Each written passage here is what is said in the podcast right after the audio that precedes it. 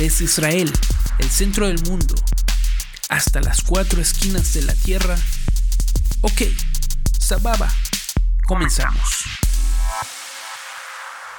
¿Qué tal mis queridos amigos? Un saludo grande desde Jerusalén, la capital de Israel. Te habla Noé Bograd en este nuevo proyecto que he decidido llamar OK Sababa. Si ustedes recordarán, hace muchos años yo tenía otro podcast llamado El Arca de Noé, en el cual invertí cierto, cierta cantidad de tiempo, unos cuantos años, unos cuantos episodios, y hablábamos de muchas cosas. Y bueno, por cuestiones de tiempo, migración, etcétera, lo abandoné. Luego intenté de nuevo algo llamado música de bolsillo, unas cuantas canciones. Solamente sacamos tres episodios y también por cuestiones de tiempo decidí pararlo. Pero ahora que se abrió un poquito el, el asunto del tiempo, decidimos emprender de nuevo en la misión de un nuevo podcast que ahora llamamos OK Sababa. Entra ya en bograd.me para contactarme a través de mis redes sociales. Allí también tendrás acceso a mi portafolio de trabajo en arquitectura y diseño y no te puedes perder la sección de música y audio donde podrás escuchar mis más recientes proyectos musicales, posts de mi blog y mucho más. No olvides suscribirte al podcast para escucharlo cada semana desde tu plataforma favorita. Yo siempre recomiendo Spotify, así que dale like ya y nos estamos escuchando.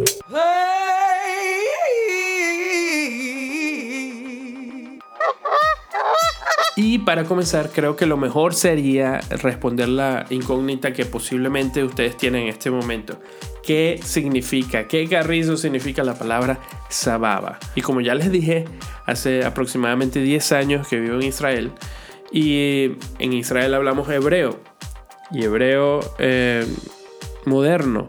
El hebreo moderno tiene combinaciones de palabras en inglés, palabras en árabe, palabras incluso del español, tomadas del español. Pero una de mis palabras favoritas es sababa. Sababa es de origen árabe y se utiliza todo el tiempo en la cotidianidad del, del, idioma y de la acción del país. Sababa es exactamente el equivalente de decir cool o chévere. Por ejemplo, nos vemos a las 8 de la noche, ¿qué te parece? Sababa eh, también puedes decir, ¿cómo está el café? ¿Qué tal? ¿Qué te pareció? Oh, esto es sababa. Eh, como muchas palabras del coloquio que se desgastan fácilmente, sababa comenzó siendo utilizada para decir asombroso, como algo genial, algo grandioso.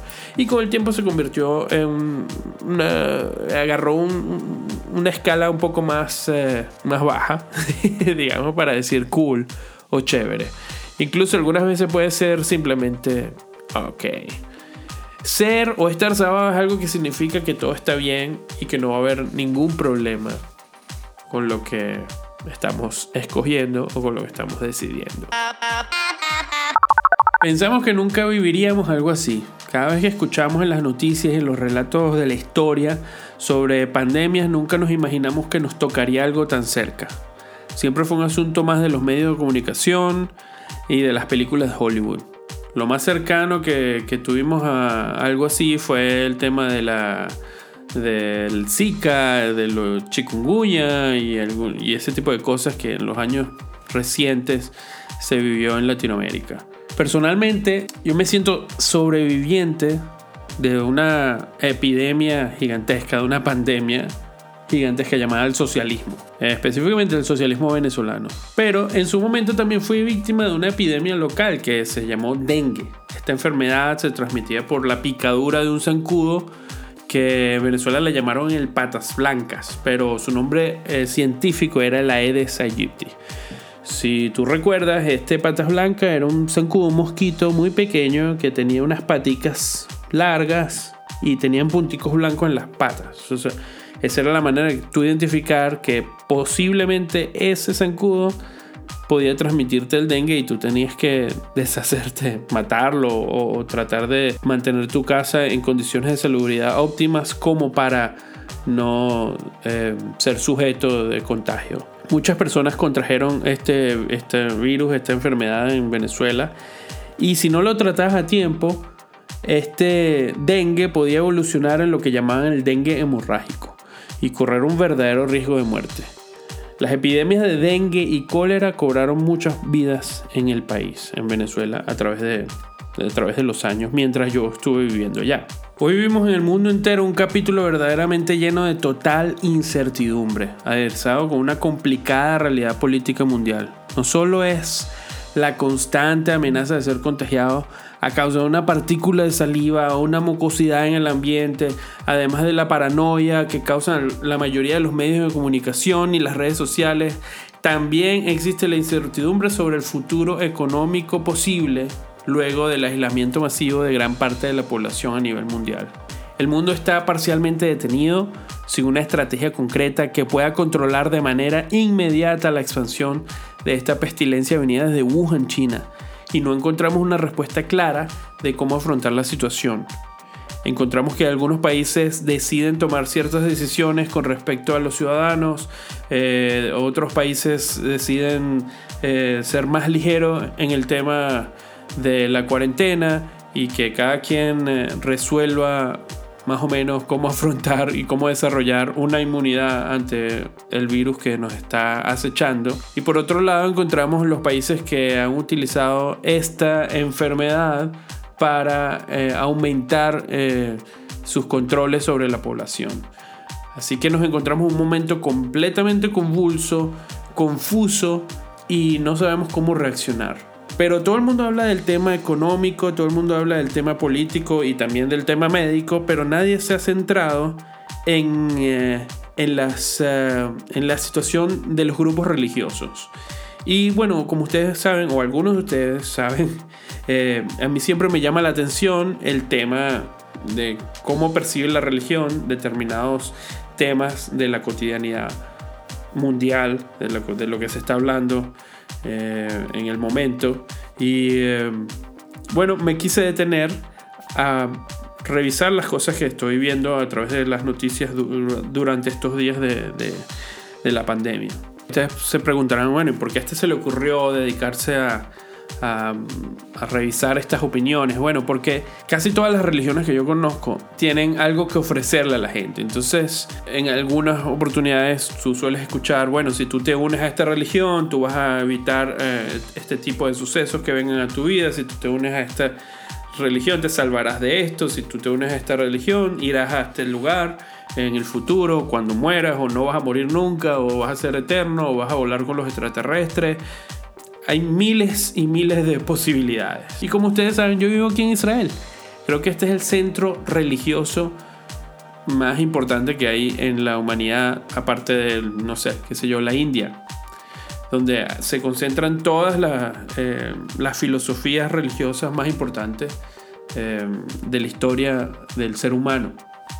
Desde finales de diciembre he estado recibiendo todo tipo de mensajes y cadenas de WhatsApp de grupos eh, religiosos diversos advirtiendo sobre el fin del mundo o con respuestas eh, certeras al por qué estamos enfrentando esta situación y cuál es la manera correcta de salvarse de la inminente destrucción y la eterna perdición. Y cuando estas cadenas incluyen eh, Israel, judaísmo, religión, Mesías, ese tipo de cosas, mis contactos no dudan en enviarme información al respecto y preguntarme cuál es mi posición.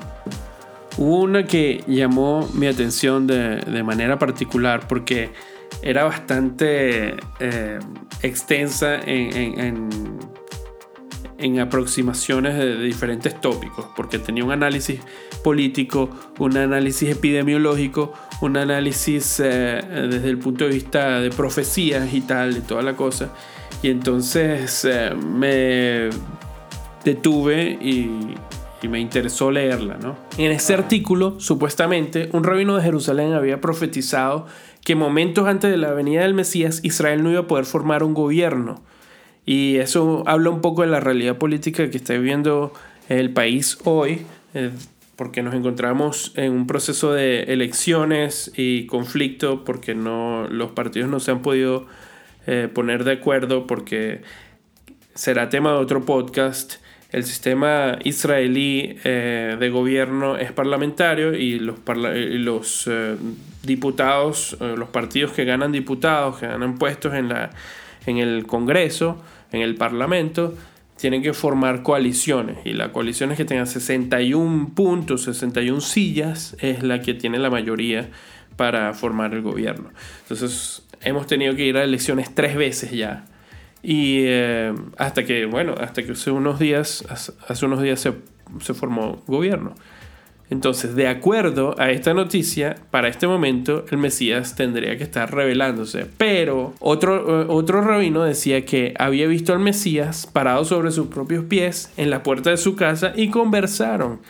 Pero este le aseguró al rabino que todavía no podía revelarse porque estaba buscando el momento indicado. Ese era el rabino Kanievsky. El rabino anterior, si no me equivoco, era el Rav Kaduri, que murió en el 2006 pero supuestamente en estos días encontraron unos manuscritos que él había escrito en forma de profecía que hablaban casualmente de la realidad política que está viviendo Israel el día de hoy. En esta misma cadena eh, se comenta que el rabino Kanievsky había dicho que eh, este virus eh, que, está diseminado por todo el mundo hoy, no vamos a decir su nombre, no iba a llegar a los judíos. ¿Por qué? Porque era un, castigo de Dios para los gentiles, para las personas no judías, por sus prácticas eh, paganas en el tema de, su alimentación. Ya sabemos que aparentemente este virus se, se comenzó a difundir a partir de que una persona comió supuestamente un murciélago. Otro caso famoso aquí en Israel fue que el partido ultraortodoxo Shas, el partido político ultraortodoxo Shas, en la tercera ronda de elecciones comenzó a repartir eh, unos, unas velas, que era una forma, una suerte de amuleto, que decía que te protegía eh, del, eh, del virus, de la enfermedad, porque también ibas a votar por el partido Shas y el partido Shas está respaldado por su rabino más importante que ya murió también, Obadiah Yosef, y él iba a interceder por ti, él te iba a cuidar desde el cielo. Entonces eh, ibas a estar completamente protegido con ese amuleto y con la votación que tú ibas a, ejercer ese día. Asimismo, ellos repartieron también una especie de folleto que contenía una serie de oraciones que tenían como finalidad eh, erradicar el virus este famoso de la faz de la Tierra. O sea, si lo recitabas tales, tales días a, la semana, tantas veces al día, eh, bueno, esto, este virus iba a ser completamente eliminado.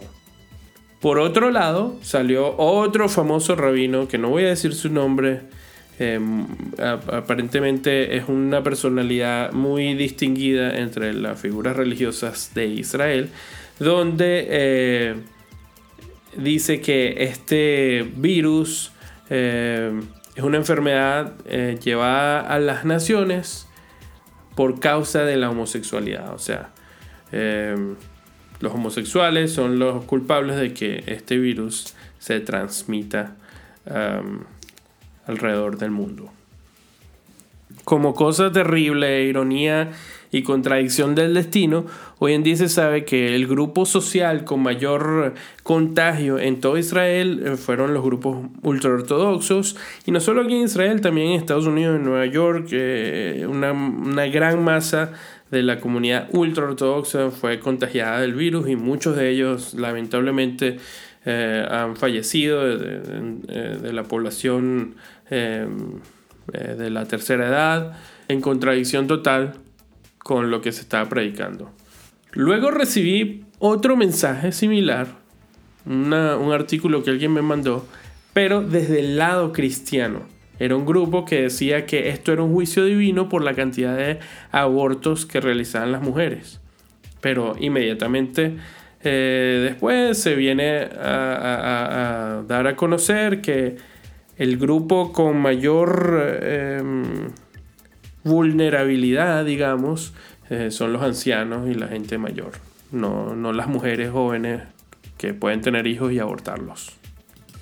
El 26 de marzo fue un día especial fue, fue bastante particular porque me llegó eh, una cadena por teléfono, por Facebook, por Twitter, que decía algo así como que eh, hoy es 26 del año 2020 Y Dios nos mandó a decir esto, citando un verso de la Biblia que es Isaías 26, 20. ¿Entienden? La analogía 26, 20.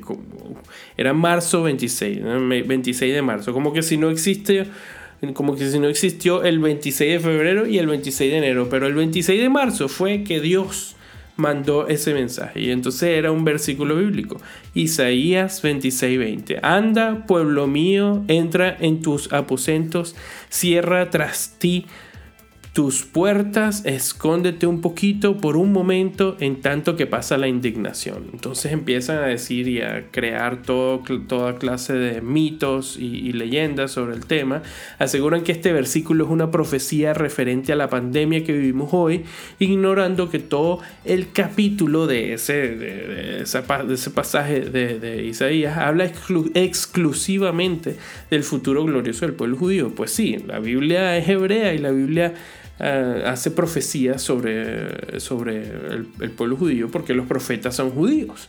Tampoco prestan atención que el versículo siguiente habla algo terrible, verdaderamente aterrador.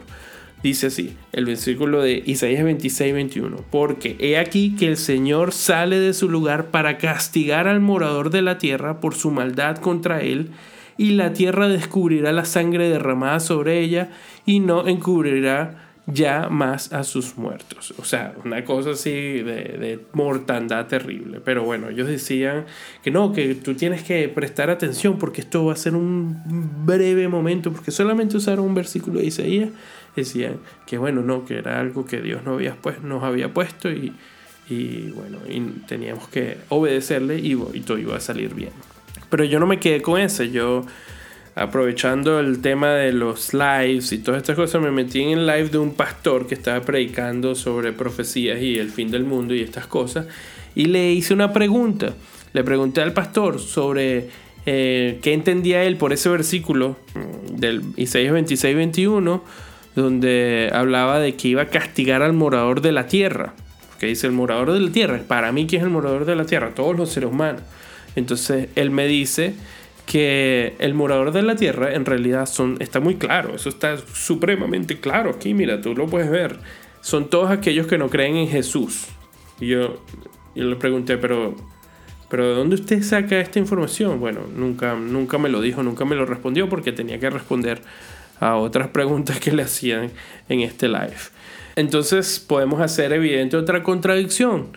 Sobre todo lo que ya hemos dicho, nos podemos dar cuenta que eh, este virus, esta enfermedad, no hace distinción entre grupos religiosos, ni eh, grupos sociales, ni políticos, ni clases, ni razas, ni absolutamente nada. Todo el mundo está, todo el mundo corre el riesgo de poder contagiarse. Pero, pero vamos más allá. Eh, comienzo a investigar quiénes fueron, cómo llegó el virus a, Israel y me doy cuenta que viene un grupo cristiano católico de Corea del Sur.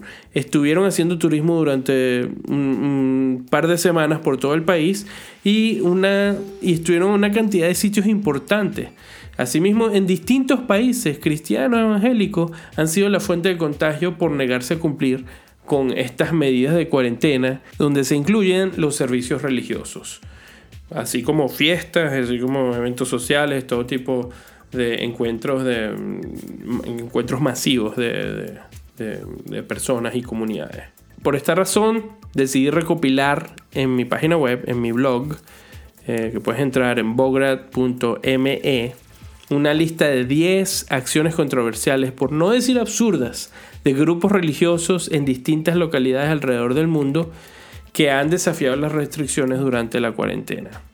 Hay una muy interesante del mundo islámico, donde un famoso eh, líder musulmán, dice que esto es una victoria de Alá y del Islam sobre el mundo, sobre los infieles, porque ahora obligan a las mujeres de todos los grupos sociales, eh, de todas las religiones, a cubrirse la cara como ellos lo hacen en su religión. Entonces, eh, vemos que en países como Francia, donde se prohibió el uso de la burka, ahora está eh, manifiesto obligatoriamente salir a reuniones, eh, o sea, a la calle eh, usando la máscara para cubrirse. Entonces ellos dicen, bueno, lo logramos. No sé, no sé qué significa eso en términos religiosos, pero bueno, ellos dicen que es una victoria del Islam. Al mismo tiempo nos damos cuenta que Irán es uno de los países donde este virus ha golpeado fuertemente a la población y, si ustedes saben, Irán es un país que vive una revolución islámica, es una dictadura religiosa y todas las mujeres tienen que ir cubiertas en la calle, etc. Y pues esta es otra de las contradicciones del mundo religioso durante estos días de pandemia.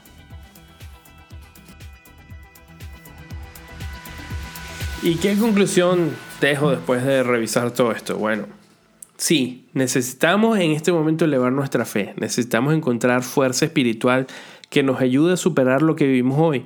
Y los retos que van a ser bastante complicados que vienen en el futuro pero debemos cuidarnos de no caer ni en los fanatismos religiosos que al final del día solo causan angustia, desilusión y depresión y enfocarnos más en unir a nuestras familias, apoyarnos unos a los otros en estas difíciles circunstancias, aunque estemos distantes. Debemos perseguir lo que es justo, lo que es correcto, sin pelearnos, sin pelearnos por quién es dueño de la verdad, una verdad que es relativa Debemos revisar nuestra conciencia y no dejarnos llevar ciegamente por los líderes religiosos que no tienen contacto con el mundo real.